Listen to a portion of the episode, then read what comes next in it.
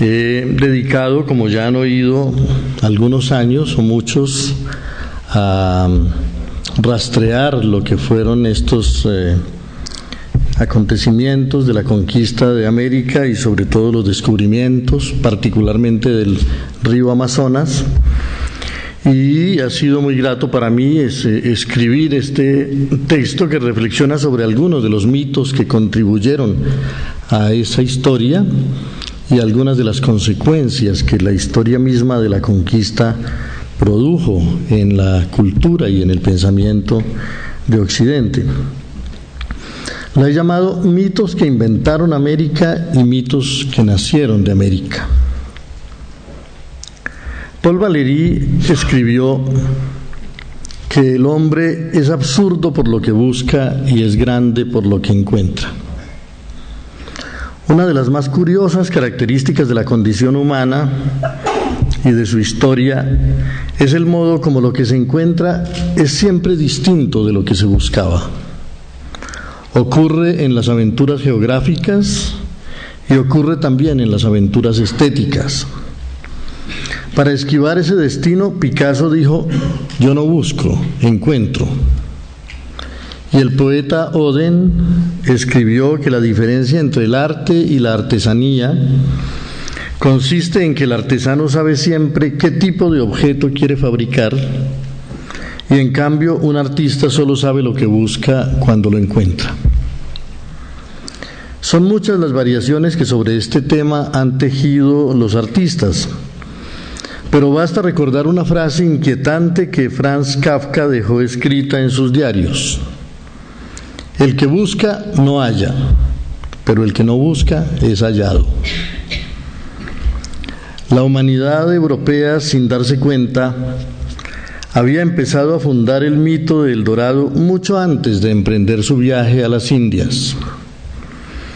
En esa desvelada búsqueda del oro, del secreto, de la piedra filosofal, del principio de la transmutación de los metales, en la persistente búsqueda de la posibilidad de convertir todas las cosas en oro, que caracterizó al mundo de la alquimia, desde los primeros gnósticos, pasando por Roger Bacon y por Nicolás Flamel, hasta llegar a Paracelso, ya estaba en germen el mito de la ciudad de oro.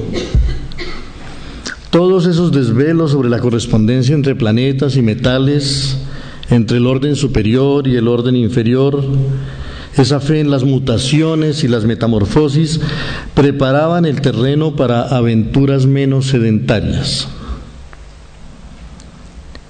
Es extraño que tras ese largo presentimiento o esa larga imploración del oro que había vivido Europa en los siglos previos, se diera de repente el hallazgo del continente americano, donde no solo pudo situarse físicamente el mito del dorado, sino que efectivamente prodigó lo más parecido que haya vivido la humanidad al cumplimiento de ese sueño. Alfonso Reyes, en su presagio de América, se ha detenido con detalle en ocho grandes hechos de la sensibilidad del viejo mundo que contribuyeron a engendrar el ansia de los descubridores.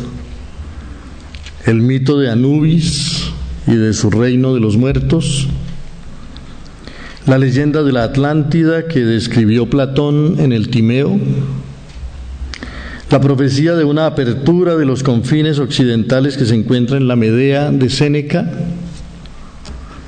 la leyenda de la isla de los pájaros de San Brandán y de sus otros viajes, la leyenda de la isla de siete ciudades que habrían fundado los obispos viajeros portugueses,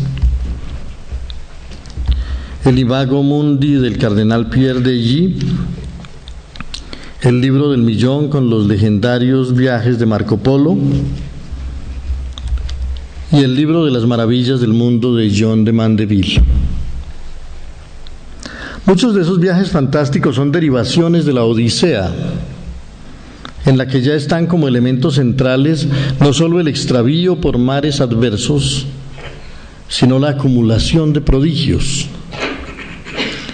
De esas sirenas, de esas hechiceras, de esos dioses griegos, de esos vientos furiosos, de esos cíclopes, de esas vacas del sol, brotarían en la imaginación el perro que encontró San Brandán en sus islas, que sin duda es también el Anubis de la memoria egipcia, y esa isla perdida que un día estaba en un sitio y otro día estaba en otro, y también la maravillosa isla donde rezaron la misa los monjes viajeros, una isla que se mueve al sentir el calor de una fogata porque en realidad es un pez gigantesco. También es frecuente ahora recordar el nítido presentimiento de Dante, quien no quiso dejar de rendir homenaje a Ulises en la Divina Comedia y lo puso a contarnos en un lugar del infierno, hablando desde una hoguera, cómo después de vuelto a Ítaca lo atormentó el recuerdo del mar y de sus aventuras y al fin convenció a sus viejos marinos de que zarparan de nuevo ahora hacia el oeste, más allá de las columnas de Hércules. Dante resume la aventura posible en un verso de grandes resonancias históricas. Ir tras el sol por ese mar sin gente. Y cuenta que después de ver crecer y de crecer varias veces la luna, Ulises, antes de naufragar, ve en el confín del mar una isla como una gran montaña, el primer borrador y en terza rima del continente americano. Es grato recordar estas cosas, pero también es útil, porque si bien las aventuras reforzaron la imaginación, y a lo mejor San Brandán sí existió, a lo mejor en el siglo VI esos monjes irlandeses sí visitaron alguna costa nueva. A lo mejor esa isla del vino que encontraron era siglos antes de Eric el Rojo, la costa de Vinland. Las imaginaciones crearon las aventuras y nos hacen sentir que tal vez el viaje de Colón no podía posponerse, empujado como estaba por ese viento de memorias, de anhelos, de mitos, y de urgencias históricas sin duda ineluctable. Entre los bocetos de himnos inacabados de Helderlin hay un himno sobre Colón. Dice que si él pudiera ser un héroe, sería un héroe del mar. E insinúa que el motivo central del viaje era la necesidad de Europa de abrirse al mundo, de escapar al encierro de la tradición. La verdad es que Europa interrogaba ese horizonte tentador, pero lo temía demasiado. Y como en una época de tantas sombras no bastaba la curiosidad y era necesario un acicate, el aguijón que se clavó en el alma de los viajeros fue un aguijón de oro. No es extraño que el oro haya sido la espuela es difícil encontrar una materia que haya despertado en los seres humanos más deseos y más obsesiones. El tiempo es oro, dijeron siempre. Y Borges ha escrito que el dinero es tiempo futuro. Puede ser una tarde en las afueras, puede ser música de Brahms, puede ser mapas, puede ser ajedrez, puede ser café, puede ser las palabras de Epicteto que enseñan el desprecio del oro. Quiero citar aquí un fragmento de un texto que escribí hace poco sobre el oro y sus orígenes misteriosos. Como extraemos el oro de las minas, como lo encontramos confundido en la oscuridad, creemos que se gestó allí, lejos de la luz y del fuego. Pero la verdad es que el oro es anterior a las minas y anterior a la tierra misma. Su historia es antigua y se confunde con la historia de las estrellas. Si fragmentos y granos y chispas diminutas de oro andan esparcidos en el magma terrestre, es porque quedaron atrapados allí en tiempos de grandes cataclismos. Pero esas vetas de oro se formaron en otra parte, en la luz misma, en el corazón de las grandes explosiones estelares en el núcleo de las supernovas en el momento de colapsar.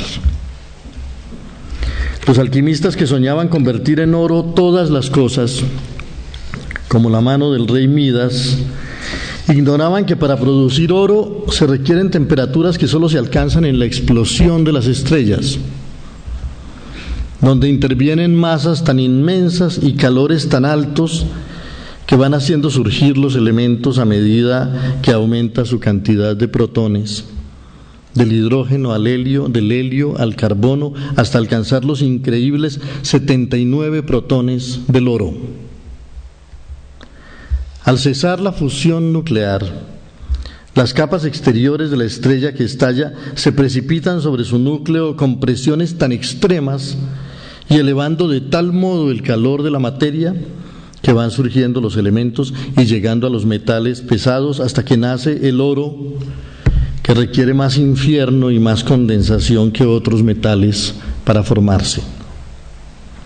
Así que no es extraño que todos los pueblos se hayan dejado atrapar por ese metal fascinante, denso y blando, brillante y precioso, el más maleable, que no se desgasta ni se oxida, cuya escasez y misterio despertaron en la humanidad la sensación de que allí hay algo divino, de que allí está la encarnación del poder de los astros. Los nativos americanos veían en el oro la carne misma del sol. Les pareció luz condensada, un atributo de la divinidad. Y no se equivocaban en apreciarlo de ese modo porque pocas materias han costado tanto trabajo cósmico.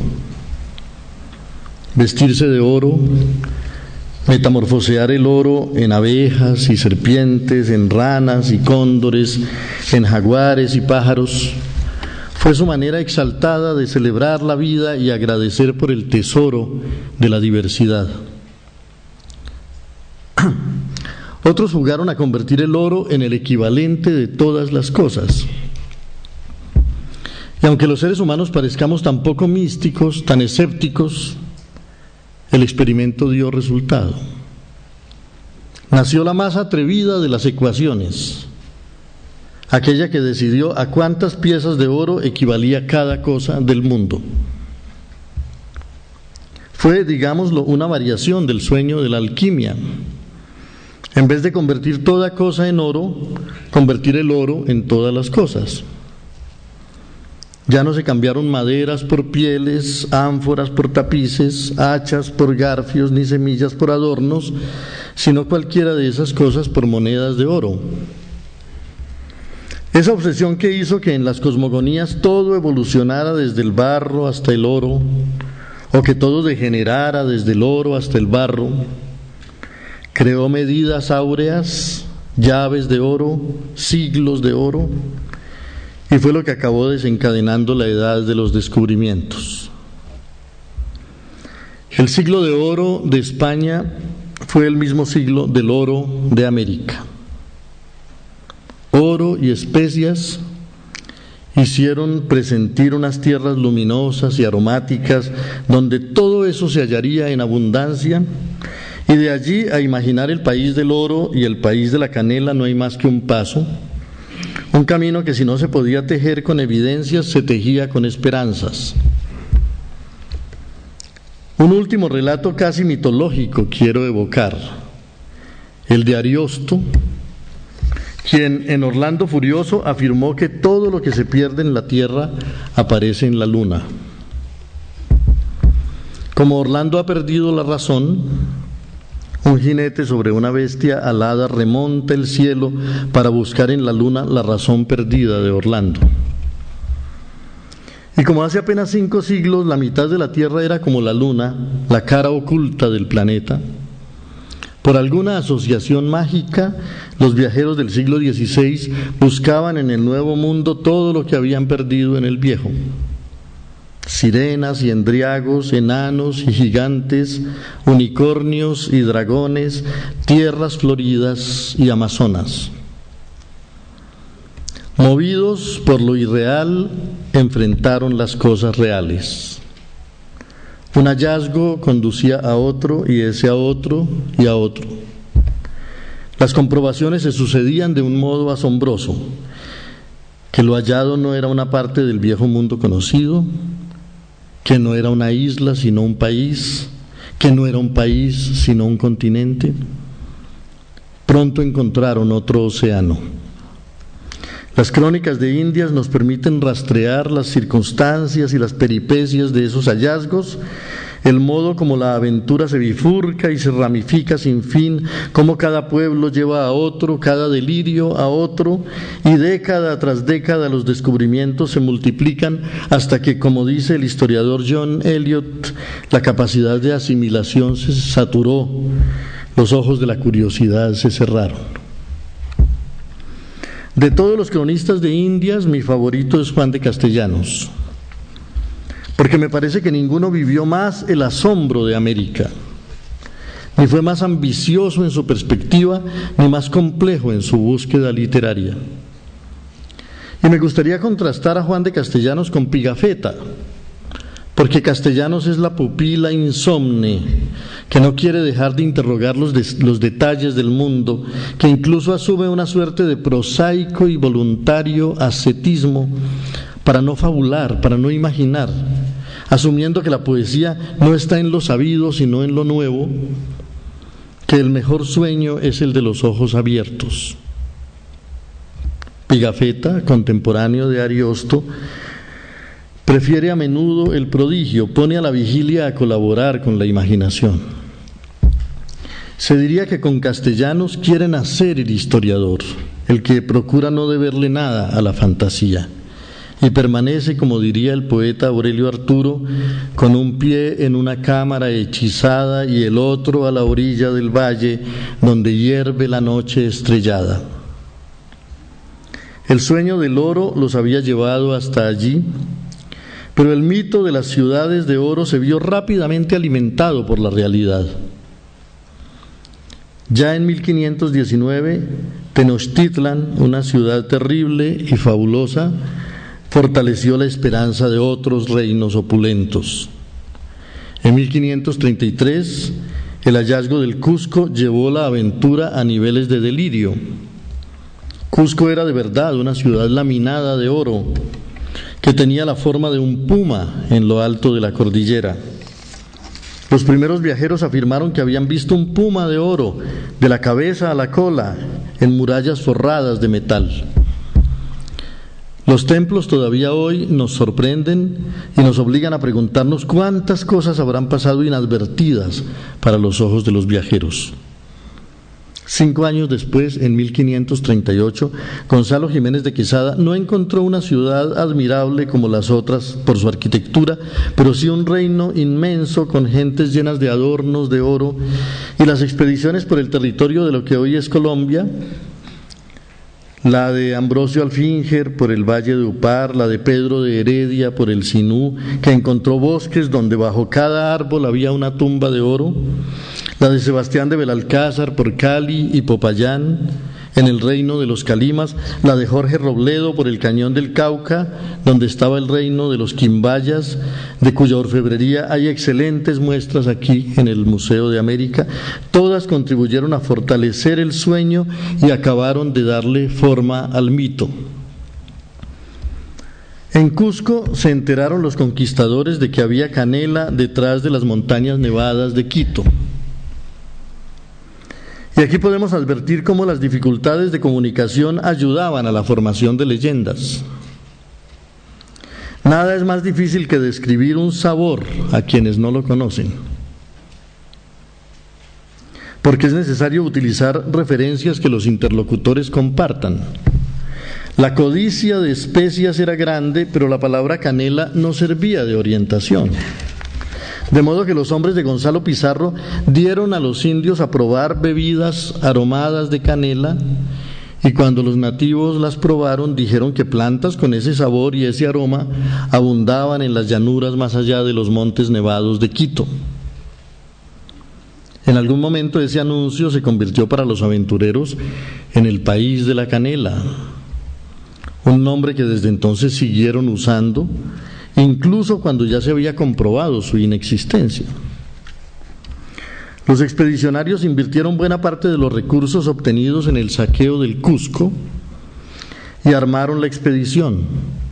de 240 españoles, 100 a caballo, 140 a pie, 4.000 indios de las montañas, 2.000 llamas que cargaban las armas, las tiendas, los instrumentos y las provisiones, 2.000 perros de presa y 2.000 cerdos, el alimento para el camino.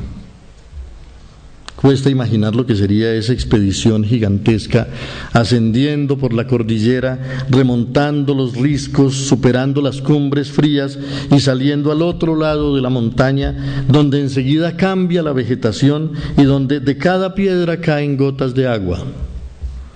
Muy pronto se sienten caer arroyos entre la vegetación abundante y esos arroyos se juntan de tal manera que al cabo de poco tiempo hay ríos de 50 metros de anchura.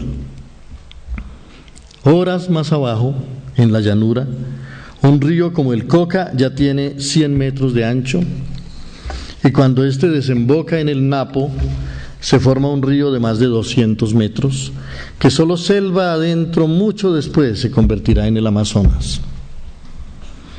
Los aventureros, alentados por el recuerdo de los bosques de una sola especie que abundan en Europa, bosques de abetos, alamedas, lobledales, encinares.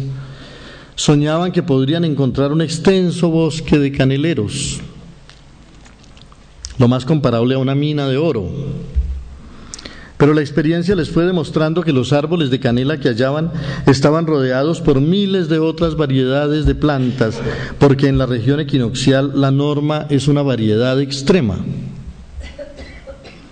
Y la verdad es que lo que hallaron fue una variedad de canela americana en la que el aroma y el sabor no están en la corteza como en la clásica canela de Ceilán, sino en el follaje, y no tenía utilidad comercial posible.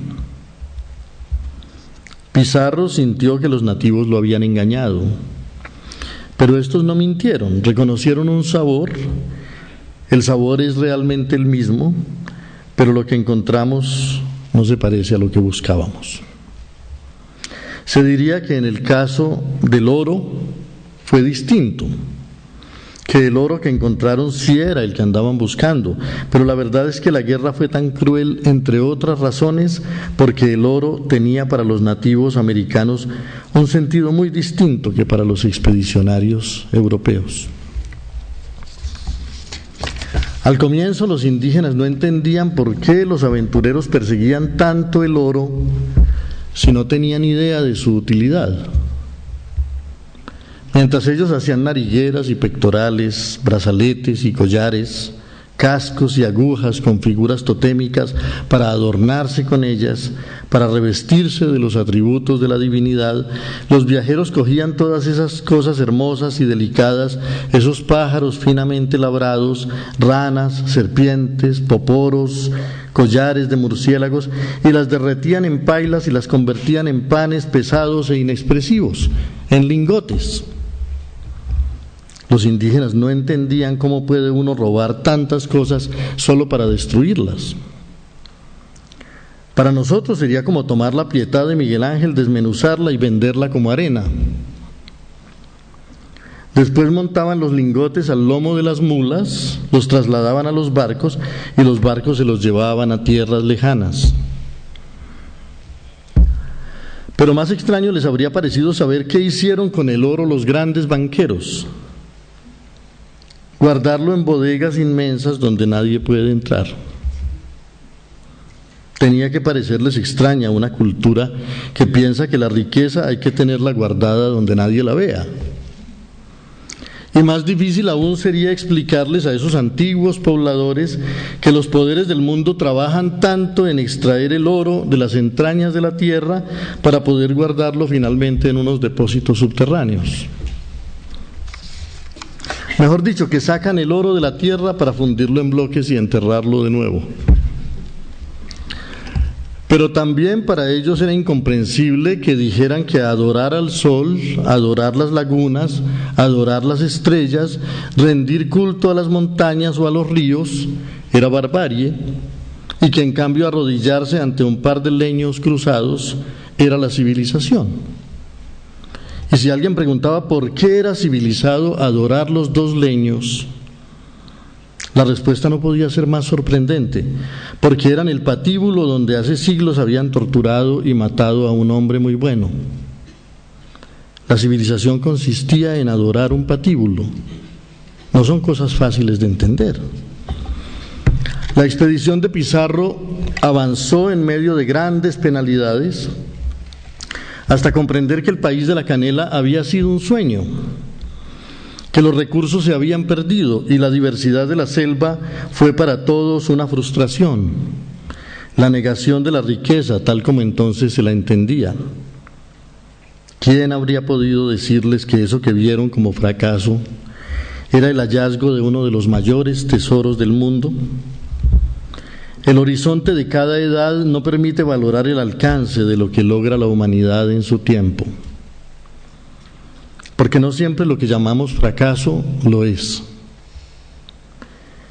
Pero si allí se confirmó la ley de que lo que encontramos no es lo que buscábamos, también se confirmó la sentencia de Valéry de que el hombre es absurdo por lo que busca y es grande por lo que encuentra.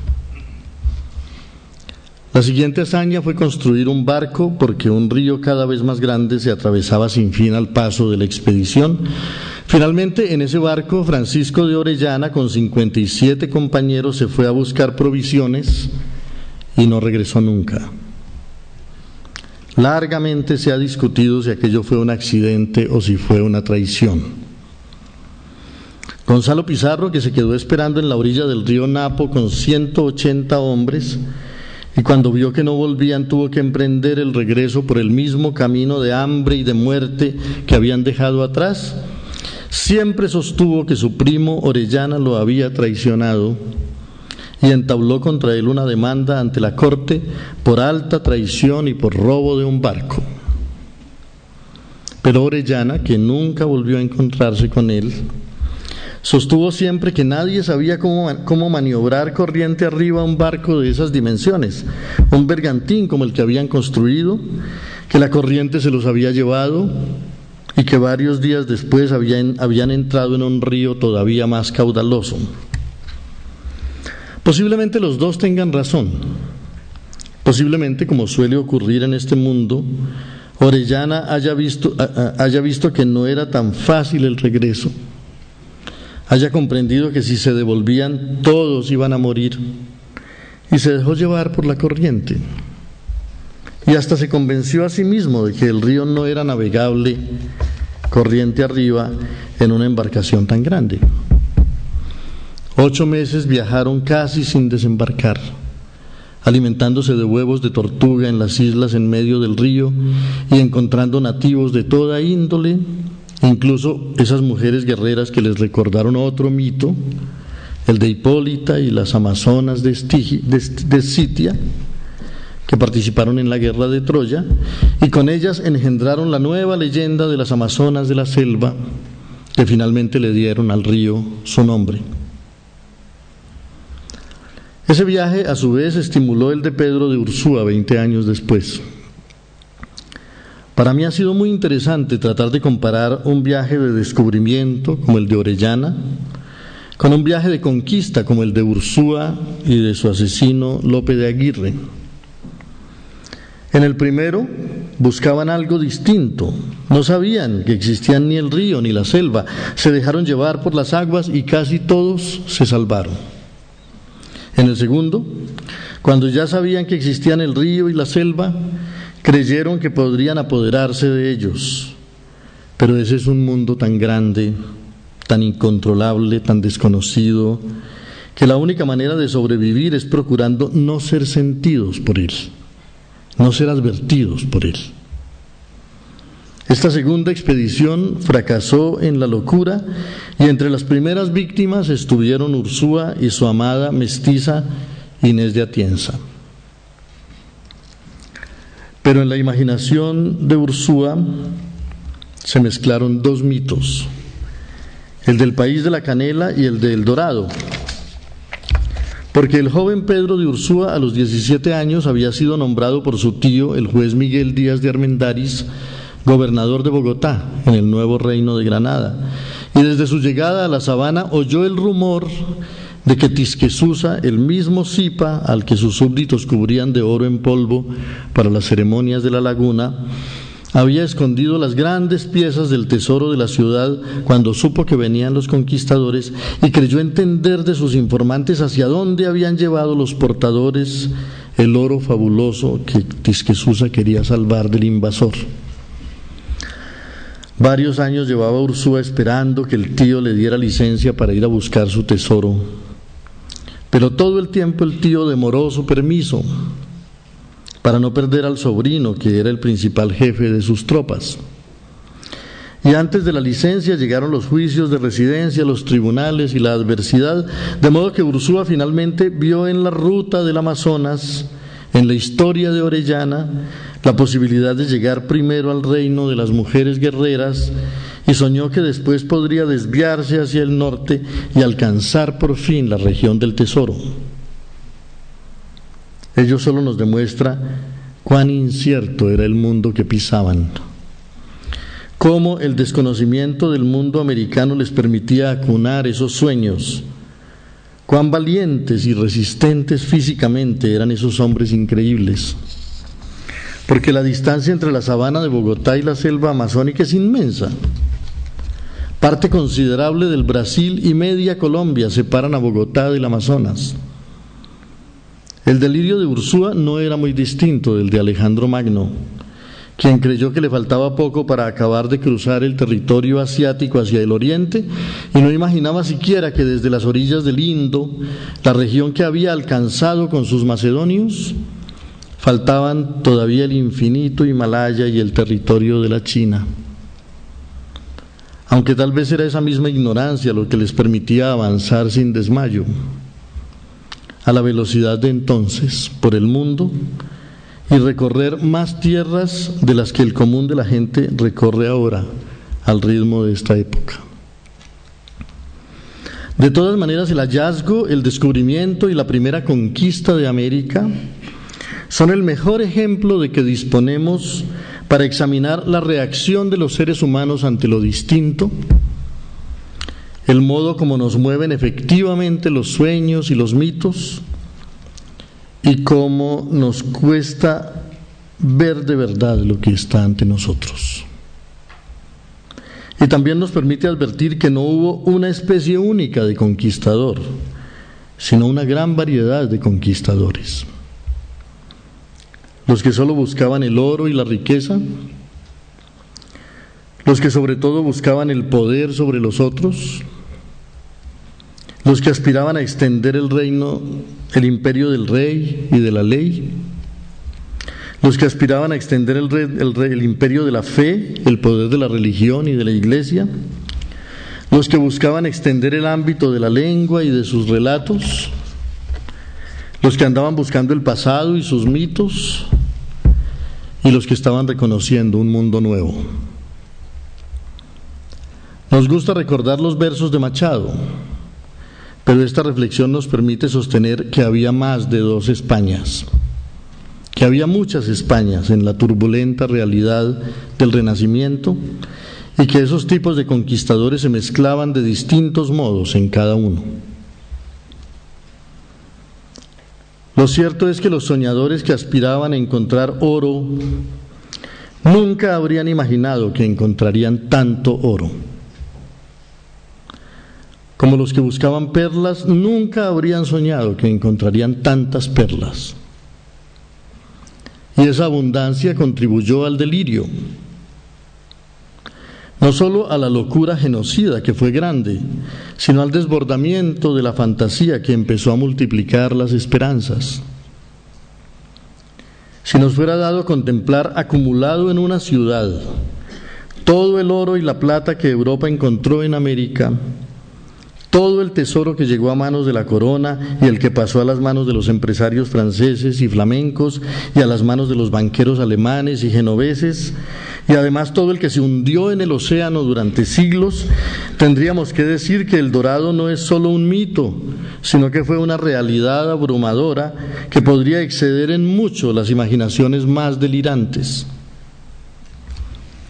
Eso supone sumar los tesoros de Moctezuma, de Atahualpa, de Tisquesusa, de las tumbas del Sinú, de las mil naciones de Sudamérica y también el oro que después se extrajo de las minas, para no incluir el que se sigue extrayendo todavía. El dorado existió realmente, lo que no podemos decir de la ciudad de los doce Césares, ni de Manoa, ni de la fuente de la eterna juventud de la isla Florida, ni del país de la canela. Pero lo que encontraron los viajeros de aquel siglo fue mucho más que riqueza material, mucho más que el salvajismo ajeno y propio, mucho más que una saga de fantasías y prodigios. Lo que se desprendió de todo aquello fue el nacimiento de la modernidad en la cultura el descubrimiento del otro, como bien lo ha pensado Todorov, el surgimiento del globo, como bien lo comprendió muy temprano William Shakespeare, la posibilidad de la utopía, como enseguida lo postuló Tomás Moro, el elogio de la locura, como al punto lo proclamó Erasmo, el principio del derecho humanitario, como lo formuló el padre Vitoria, pero también el descubrimiento central de la modernidad. El individuo escindido que se examina a sí mismo, que se critica y se combate a sí mismo. La posibilidad del diálogo entre distintos. El hallazgo de que el heroísmo fantasioso que confina con la locura lleva su generosidad hasta los extremos de lo cómico el despertar del heroísmo en los hombres sedentarios, de la sed de hechos grandiosos en un mundo que se hundía en la sordidez del mercado, la sed de aventura despertando en los paisanos más rústicos, de la capacidad de la experiencia para cambiar a los seres humanos, el poder del diálogo y de la pedagogía para modificar los destinos, y el poder del lenguaje para apartarnos de nuestras limitaciones históricas. Quiero decir con ello que lo que verdaderamente nos dejaron a todos las vicisitudes de la conquista de América fue resumido genialmente al cabo de un siglo de conquistas por Miguel de Cervantes en su novela La invención del hombre moderno. Muchas gracias.